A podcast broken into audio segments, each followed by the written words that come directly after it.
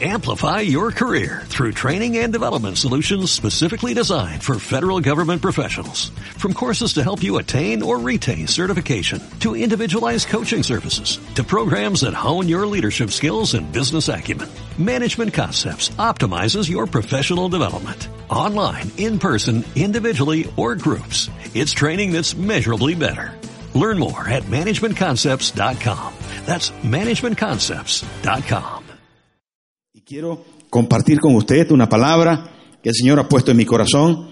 Por cierto, nunca compartí de, de este pasaje, porque es un pasaje pequeñito, pareciera, pareciera que es tan pequeñito, solo se menciona este personaje dos veces en la Biblia, en dos versículos apenas, pero el versículo que voy a leer acerca de su vida es un solo versículo que hay acerca de este personaje tan interesante y que tenemos que rascar un poquito y por eso me gustó, porque tuve que rascar un poquito para estudiar y mirar cómo había sido este personaje y hablamos de hablamos muchas veces de personajes porque nos identificamos con ellos. La Biblia tiene biografías y menciona personas para que nosotros podamos asumir que como ellos, nosotros tenemos que valorar su gracia, su amor, eh, su fuerza en nosotros.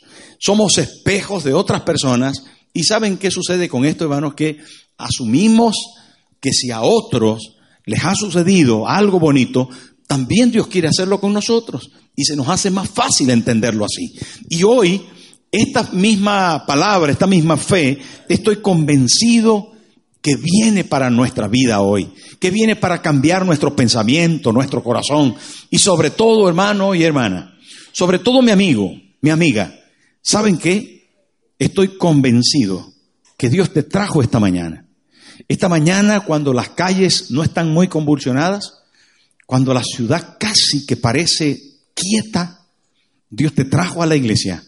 Te levantaste esta mañana temprano, te preparaste para venir trajiste a tus niños y viniste y Dios tenía un plan. No hay ni una sola cosa que Dios planee que no tenga como propósito el bendecirnos a nosotros. Y esta es una mañana con propósito para ti. Díselo al que tienes al lado. Dios te trajo hoy. Dígaselo. Dios te trajo hoy. Yo creo, ¿eh? Yo creo que esta palabra es para ti. Así que vamos a leerla y está en el libro de jueces, capítulo 3, versículo 31. Libro de jueces, capítulo 3, versículo 31. Luego, seguidamente, vamos a leer otro versículo que está en el capítulo 5, versículo 6 de jueces. Pero comencemos con 3.31. Dice así. Lo tenemos aquí en la pantalla y dice, después de él fue Sangar. ¿Quién? Hijo de Anat, el cual mató a 600 hombres de los filisteos con una aguijada de bueyes. Y él también salvó a Israel. Ahora vamos al capítulo 5, versículo 6, y dice así, en los días de Sangar, ¿los días de quién? Sangar, hijo de Anat, en los días de Jael quedaron abandonados los caminos y los que andaban por las sendas se apartaban por senderos torcidos. La Biblia es inagotable, hermano. Un solo versículo, un solo pasaje, un solo nombre vale para dirigirnos, para guiarnos. Se levanta como un faro en medio de una tempestad, de una tormenta, para decirnos, por ahí debe ir. No te choques con las rocas. Anda seguro que yo estoy aquí para dirigirte.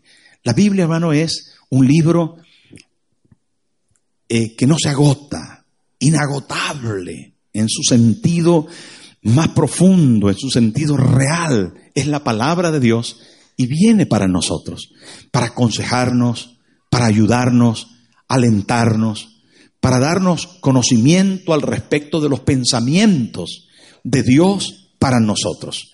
La palabra de Dios dice, porque mis pensamientos, hablando Dios, porque mis pensamientos no son vuestros pensamientos, ni mis caminos son vuestros caminos.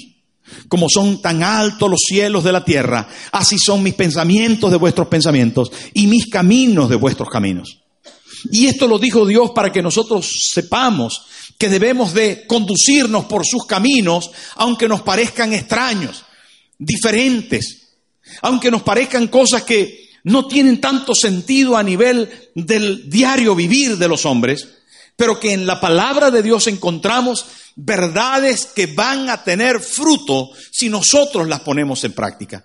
Es importante atender a lo que Dios opina, a lo que Dios ha dicho, a la gente que ha vivido en Dios experiencias extraordinarias y están escritas para que nosotros las podamos leer y sepamos que ese Dios extraordinario, que hizo maravillas ayer, las va a hacer con nosotros hoy. ¿Lo cree? Aquí está un personaje, Sangar. Fue el tercer juez de Israel. Su nombre significa el que huye. Posiblemente tiene ese significado porque actuó de forma contraria algunas veces el nombre habla de lo que la persona es y otras veces de manera extraña tenemos todo lo contrario a lo que su nombre significa. Pero no solamente aparece Sangar como el que huye, aunque no lo hizo, aparece como un posible extranjero convertido al pueblo de Israel, a Jehová Dios de Israel. Aparece como hijo de Anac y Anac era una diosa de los cananeos. Anak no solamente es el padre de Sangar, sino que algunas veces cuando extranjeros adoraban a otros dioses, se les mencionaba como hijos de eso, porque estaban relacionados por sus familiares anteriores y sus creencias antiguas. En este caso, evidentemente, se presenta como un juez para Israel, como un libertador para Israel que Dios utilizó y aparece ahí en la palabra de Dios de forma destacada. Lo que quiero decir con el significado de su nombre es que si nos damos cuenta un poco más de lo que dice la Biblia, lo menciona como el libertador porque mató a 600 filisteos y dice con una aguijada de bueyes. Hay quien no leyó bien y dice con una quijada de bueyes. Pero no fue quijada. Yo he visto algunas personas que han compartido eso y dicen, no, con una quijada de bueyes mató a 600. Pero no es normal que nadie mate a nadie con una quijada de bueyes. Primero para sacar la quijada, dice Carla y todo, bueno, y convertirla en bueno, un, un lío. El caso es que es porque no leemos bien la Biblia. Cuando leemos bien, nos damos cuenta que el versículo dice, en el capítulo 3, 31, dice con una aguijada. Ahora, esto nos habla de Sangar como un campesino, como una persona que trabajaba con bueyes. Tenía su granja seguramente, salía temprano al amanecer para arar la tierra, para cultivarla, para cosecharla, para darle el sustento a su familia. Nos habla de una persona sencilla, humilde, posiblemente alguien que estando en una situación de, de humildad, de sencillez para con su familia, estaba cansado de lo que sucedía alrededor de sí. Y quiero decir que en ese tiempo, según el contexto bíblico, los filisteos, que eran extranjeros, que eran gente que estaba en el sur de Israel, vivían allí acechando al pueblo de Israel y entraban en sus dominios para robar, para hurtar, para matar, para hacer fechorías. Y Israel estaba cansado de pelear contra los filisteos. Y digo cansado porque lo hizo una y otra vez y otra vez. Y los filisteos le saqueaban las cosechas, llevaban presos los ganados, violaban a las mujeres. Y la razón de todo esto era porque el pueblo de Israel había dejado a su Dios se habían abandonado en las cosas de Dios y no atendían los mandamientos. Y Dios les dio la capacidad a los filisteos para poder desarrollarse en áreas más técnicas. Eran especialistas en la metalurgia, los filisteos. Por eso casi siempre se encuentran peleando contra Israel y ganando. Por supuesto, la razón era que Israel abandonaba a Dios y Dios los entregaba en la mano de sus enemigos. Pero este, este tema era significativo a razón de que los filisteos habían desarrollado la metalurgia y tenían caballos cerrados y tenían espadas y lanzas y tenían carretas, carros especiales para los caballos y estaban un poco más adelantados que sus vecinos los hebreos. Por lo tanto, cuando hacían la guerra, estaban más preparados. Pero las veces que aparecen los filisteos en las escrituras, cuando Dios venía sobre el pueblo de Israel, con personas como, a, personas como David, a personas como estos mismos eh, jueces, el Señor les daba la victoria a los israelitas a pesar de su escasa eh, preparación en los temas de avances tecnológicos, en los temas de, la última que estaban eh, creando armas y, cosas bélicas para poder desarrollar la guerra. Amigos, la realidad de esto es que estamos hablando de un campesino, posiblemente un extranjero. Estamos hablando de Sangar un hombre que se dedica a él un versículo y que se menciona en un segundo versículo para hablar de las circunstancias que Israel vivían. En el capítulo 5, en el versículo 6, se dice en los días de Sangar. Y esto ya lo saca de una identidad muy humilde, de campesino, de alguien que trabaja con bueyes, y que le da dos capítulos más adelante, le da una dignidad y un prestigio importante. De repente el campesino se encuentra siendo mencionado como por Débora en los días de Sangar. Y esto lo destaca. ¿Por qué? Porque imagínese que usted de aquí a unos años se diga en los días de Marco, cuando estaba en Madrid, en los días de María, en los días de Luis, en los días de Antonia, en los días... Eso da significado porque marcó definitivamente la historia. Marcó de forma importante el momento cuando vivió. Hizo algo para recordar. Y ahí está diciendo la palabra en los días de Sangar. ¿Qué pasaba en los días de Sangar? Mire lo que dice el capítulo 5, volvemos otra vez a él. Y dice, hijo de Anac, en los días de Jael, este era otro personaje, quedaron abandonados los caminos y los que andaban por las sendas se apartaban por senderos torcidos. Es simple. Está diciendo aquí la palabra que en los días de Sangar habían tales problemas que la gente no podía andar por los caminos principales, sino que tenían que ir por senderos en las montañas que estaban torcidos, que tenían que dar muchas curvas y muchos, eh, entrar por muchos lugares para llegar a donde iban. Senderos torcidos. ¿Qué pasa con los caminos? Suelen ser más rectos. Las autovías eliminan las curvas de las montañas. Eso es lo que quiere decir el versículo. Pero eso nos habla de una situación terrible que se vivía en los días de Sangar. ¿Por qué terrible? Porque los filisteos hacían de las suyas entrando a las tierras, robando, violando, eh, destruyendo, poseyendo territorios. Y eso era lo que pasaba. Habían unas circunstancias contrarias, adversas, horribles. Pero en aquellos días, cuando las cosas no iban bien, escúcheme, en aquellos días se levantó un hombre llamado Sangar que no estaba conforme con lo que se estaba viviendo. No estaba conforme con lo que estaba pasando. Y es la primera lección que nosotros vamos a rescatar. La determinación de que las cosas no van a seguir igual. Esto es importante, mis hermanos. Cuando nosotros estamos padeciendo, sea en la economía, en la salud, en la familia, en lo que fuera, cuando nosotros estamos pasándola mal, debe crearse dentro de nosotros la capacidad de resistir esa situación y doblegarla en favor nuestro. No podemos, hermanos, resignarnos a vivir en lo malo siempre. ¿Me está entendiendo?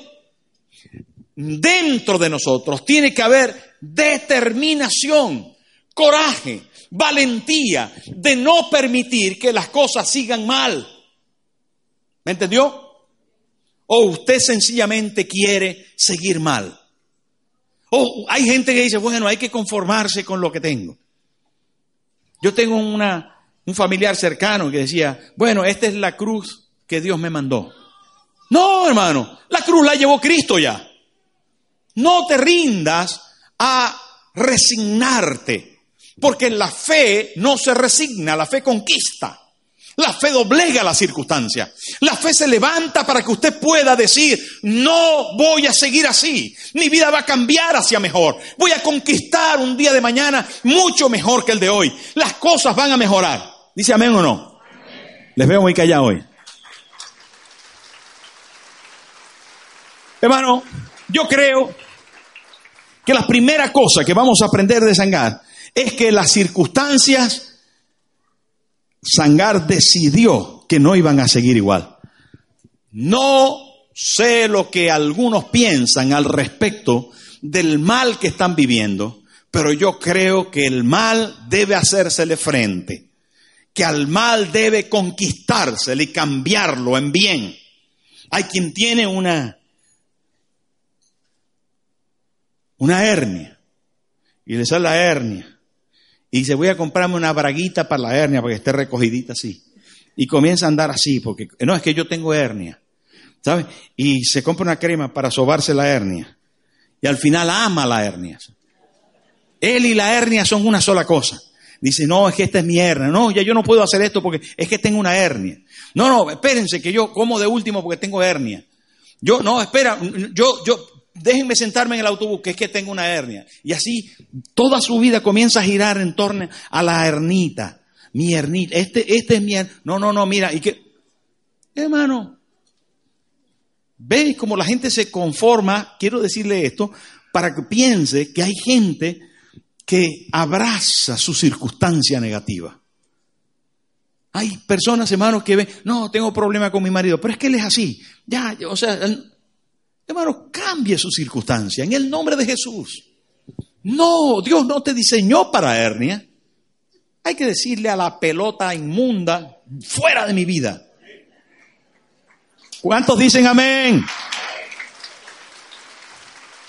Hermano, que hernia ni que nada. Y estoy hablando de una hernia, pero estoy eh, intentando eh, que usted entienda que hay circunstancias, hermanos, que Dios no creó para usted. Hay cosas que Dios no hizo para usted, que vinieron por la circunstancia que sea, pero esa circunstancia la vamos a resistir. Hermano, el trabajo eh, eh, deficiente, la poca economía, la circunstancia familiar, el hijo desviado, la hija que no está yendo por buen camino, el conflicto familiar, la traba con el compañero de trabajo, el problema con el jefe, tiene que doblegarse en el nombre de Jesús. Vamos a vencer. Y hasta que nosotros no tengamos una actitud de confrontación al problema, hasta que no tomemos la decisión de enfrentarlo y no lo vamos a superar. Necesitamos enfrentarnos con valentía, hermano. No corra. Enfréntese en el nombre de Jesús. Siéntese con su esposita. Siéntese con su esposo. Hable con sus hijos. Ore al Señor. Él le va a dar una victoria poderosa. Confiemos, Dios lo va a hacer. La primera cosa que aparece en ese pasaje es saber que hubo un hombre, hermano, que no se conformó por su granja, por su familia, por sus bueyes, por su cosecha, por su tierra, decidió luchar. Tanta gente, hermano, se conforma.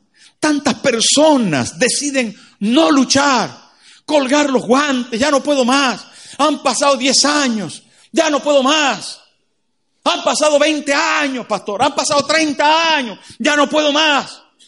Es posible que Dios había diseñado el día de tu victoria, a los 30 años y un día, y tú decidiste colgar los guantes a los 30.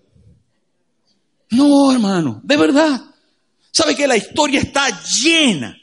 La historia está llena de gente diseñada, preparada, capacitada, moldeada para tener éxitos aplastantes, rotundos, que abandonaron cuando estaban a punto. Usted no puede abandonar, hermano. Tiene que tomar una determinación de luchar, de saber que Dios tiene un plan poderoso para ti. Y aquí tenemos un hombre que decidió luchar. Pero no solamente, hermano, este hombre es importante porque decidió cambiar las cosas. Un granjero, posiblemente un extranjero, en el lugar donde estaba, en su granja. Qué tremendo esto, hermano. Hay quien dice, no, no, no, yo no, yo no estoy bien en Colombia me voy a España. Yo no estoy bien en España, me voy a Francia. No, en Francia no, porque es que hablan francés, me voy a Alemania. No, los alemanes son... No, me, voy a... Ah, hermano. ¿Sabe qué eso? Miren lo que le voy a decir, miren lo que le voy a decir. Hay quien dice, no, esta es mi iglesia. No, esta iglesia no, es que el pastor está un poco gordito. Me voy a esta otra. No, este otro tiene bigote. No, este me voy a este. No, es... Ay, hermano. Eso es una maldición. ¿Sabe qué le dijo Dios a Caín? Dios desató sobre Caín una maldición. Y la maldición era, errante y extranjero serás sobre la tierra. Eso quiere decir que no vas a tener casa en ningún lugar donde vayas, no vas a poder arraigarte, no vas a poder quedarte en ninguna parte porque te vas a sentir mal donde quiera que vayas. Y hay algunos hermanos que mantienen sobre sí esa maldición. No están contentos en ninguna parte porque siempre se fijan en los defectos. Siempre encuentran un pero. Siempre consiguen que las cosas tienen que ser mejor en otra parte y no deciden luchar en el lugar donde están. Hermano, Sangar luchó ahí en su granja. Luchó ahí en su territorio. Él luchó allí con lo que tenía. Y es importante, hermano, ¿saben qué? Tu mundo de alrededor debe cambiar por tu fe. No tu fe tiene que cambiar por el mundo alrededor. Usted tiene que ser influencia. ¿Amén o no? Yo conozco a algunos, algunos pastores o algunos amigos del ministerio y no, España es dura. ¿Qué dura ni qué ocho cuartos, hermano? Duros somos nosotros. Nosotros a veces somos duros. No, pastor, es que yo vivo aquí, no sé qué. No, hermano. Pero usted sabe lo bueno que está el jamón. Usted sabe lo rico que está el pan en Madrid, hermano. Usted sabe lo glorioso que es el corazón de la gente que vive en Madrid. Míreles lo guapos que son. Hermano, Dios nos puso en un lugar y tenía planes con nosotros para ese lugar donde tú estás, hermano, donde Dios te puso aquí, sobre ti está la unción de Dios para este momento. Sobre ti está la bendición de Dios para conquistar este tiempo. Fuiste diseñado desde antes que nacieras para estar en este lugar y dar fruto y prosperar y ser de bendición a las personas. Dios no está loco. Él te trajo. Él te puso. Él te colocó. Sangar tu lugar es esta granja. Sangar, esta es tu casa y tienes ahora que enfrentar la circunstancia. ¿Y saben qué? Dice ahí la palabra de Dios, qué cosa más espectacular, hermano. Que Sangar utilizó lo que tenía. ¿Y qué tenía Sangar? Bueno, tenía una granja, pero con la granja no podía pelear contra los, contra los filisteos, sino desde la granja, así que desde la granja peleó. ¿Qué más tenía Sangar? Pues parece que tenía unos bueyes. Pero encima de los bueyes, él no podía ir contra los caballos de los filisteos. Así que los bueyes los dejó ahí tranquilos para el arado. ¿Y qué más tenía? Buscó y no tenía espada. Buscó y no tenía lanza. Pero Sangar tenía algo y se acordó. Tengo una aguijada. ¿Qué es una aguijada? Es un palo de unos dos metros de largo o dos metros y medio que tiene una punta de metal para pinchar a los bueyes.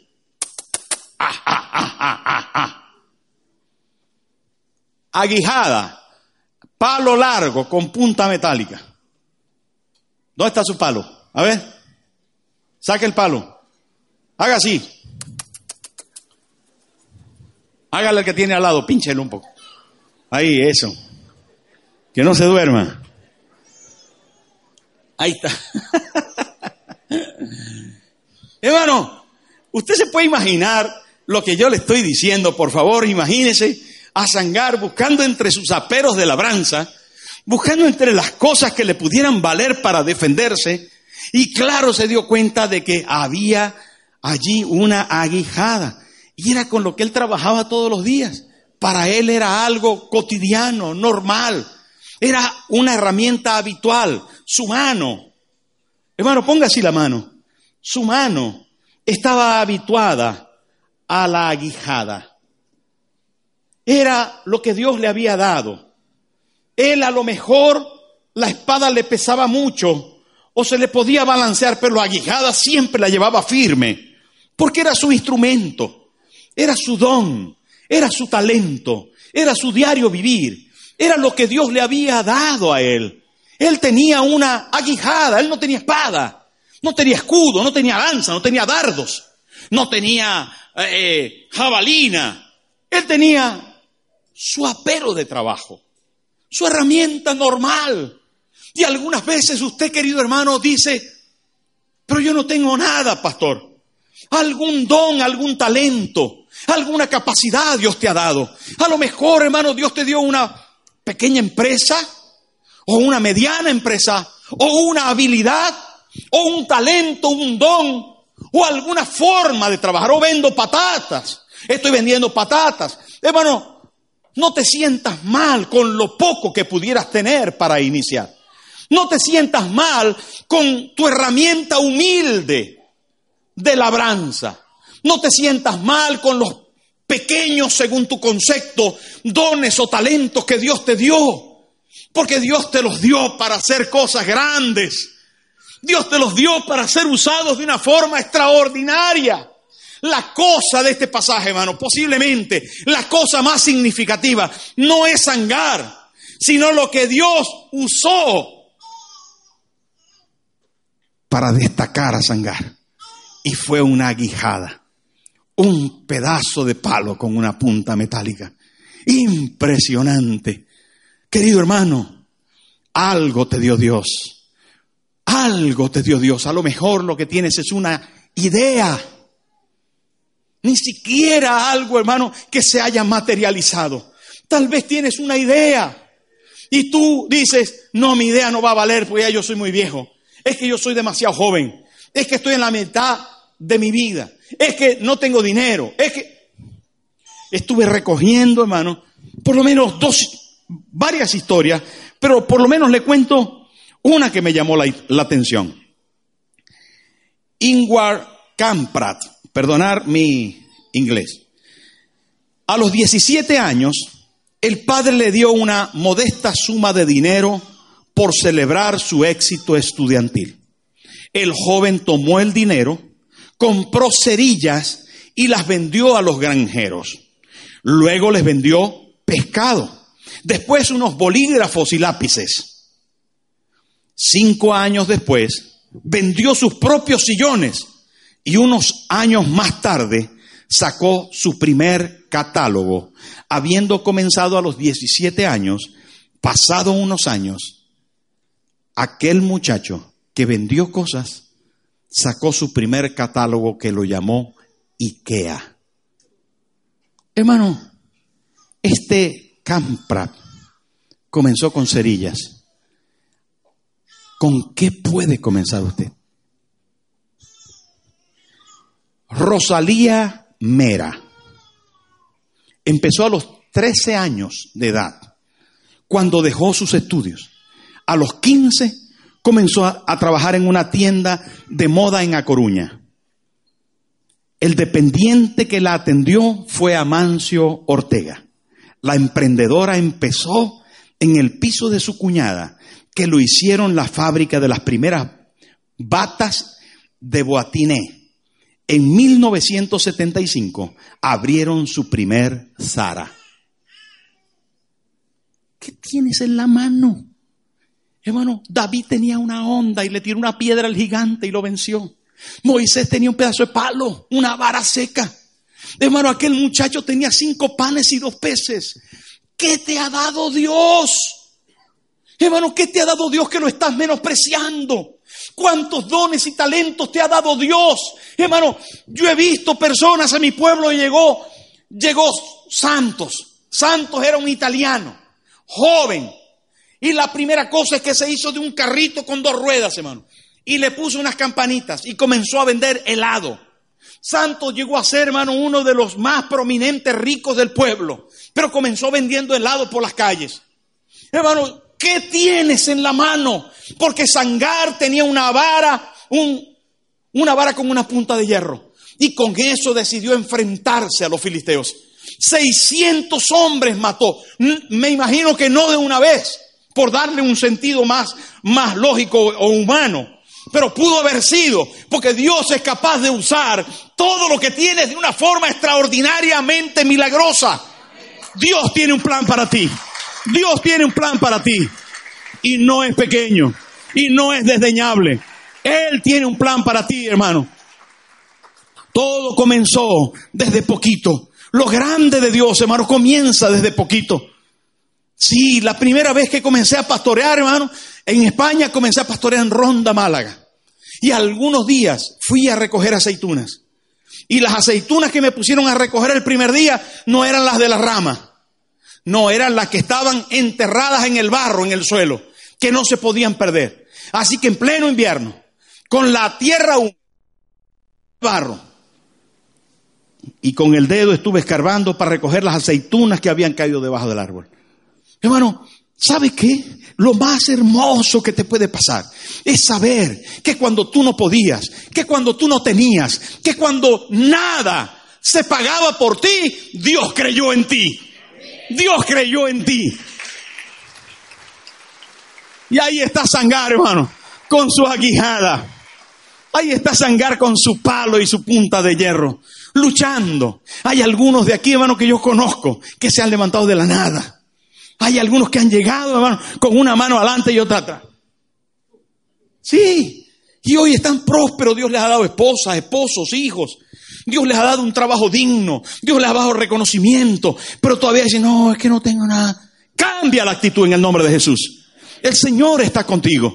Tienes que cambiar la actitud. Hermano, este hombre de lo poco se levantó para darle dignidad al Dios en el que creía. Lo notable no fue el hombre, sino el método utilizado por Dios.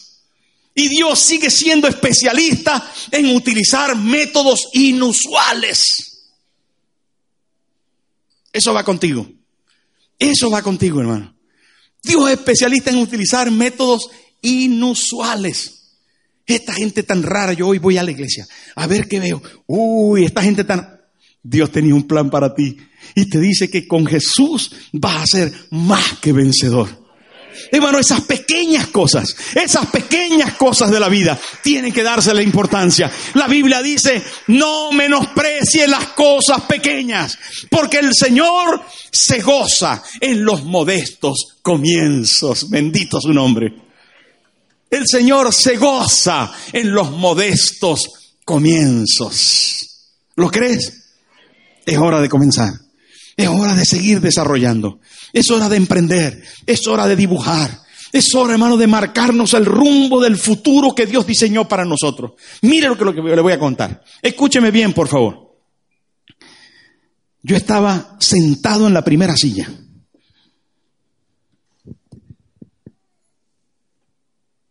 En una iglesia en Bogotá. Me habían invitado a predicar. Esto hace años.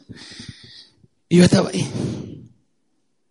Y, el predicador de repente se bajó y comenzó a hablarle a las personas que estaban delante. Y llegó ahí a donde estaba yo. Yo le miré, bajé la cabeza y me dice, ¿qué tienes ahí? Delante de todos, todo el mundo estaba mirándome. Y yo dije, nada. Algo tienes ahí. ¿Dónde? Ahí. ¿Dónde? Ahí dentro de la Biblia. Y hermano, yo tenía la Biblia así conmigo. Y, le dije, dentro de la Biblia, yo no tengo nada. No tengo nada. Abre, ahí tienes algo. Y abrí la Biblia Dice, ¿y ese papel? No, un papelito que tenía que estaba dibujando algo. Me dice, ¿qué estabas dibujando? Bueno, estaba dibujando el, el nuevo templo en Madrid que queremos construir. En aquel tiempo, hermano, solamente el templo era esto de aquí, no estaba eso de allí. Y yo había hecho así un monigote, un mono con media luna. Y dice, ¿y eso qué? El templo, el templo que estás dibujando. Dice, así te dice el Señor, yo te lo he dado.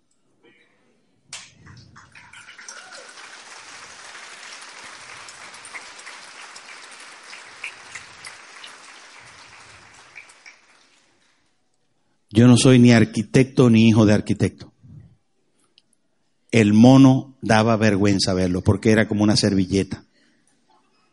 Pero sabes qué, hermano? Dios ve tu corazón. Dios ve tu corazón y ve lo que sueñas, ve lo que deseas.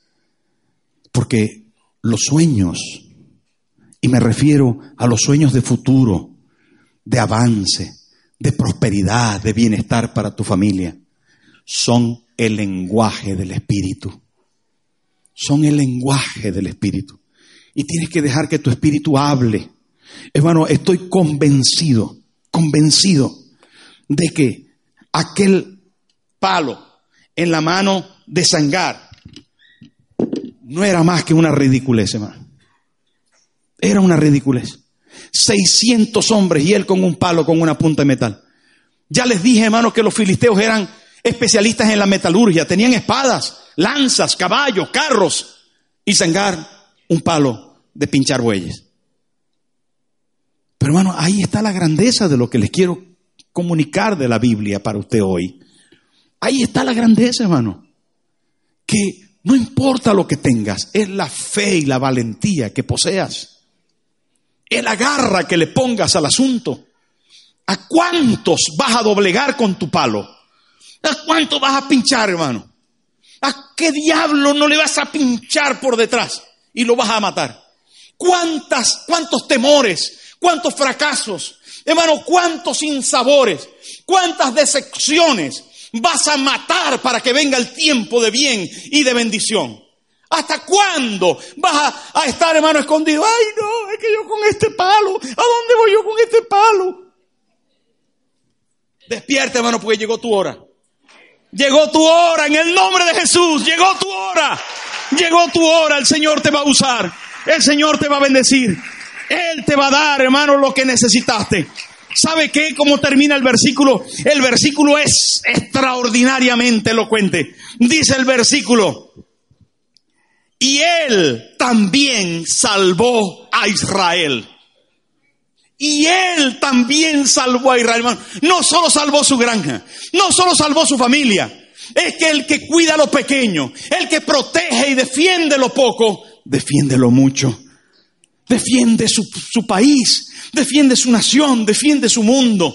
Porque hasta a ti se te ha encomendado, hermano, cosas pequeñas, pero que van a llegar a ser gigantescas.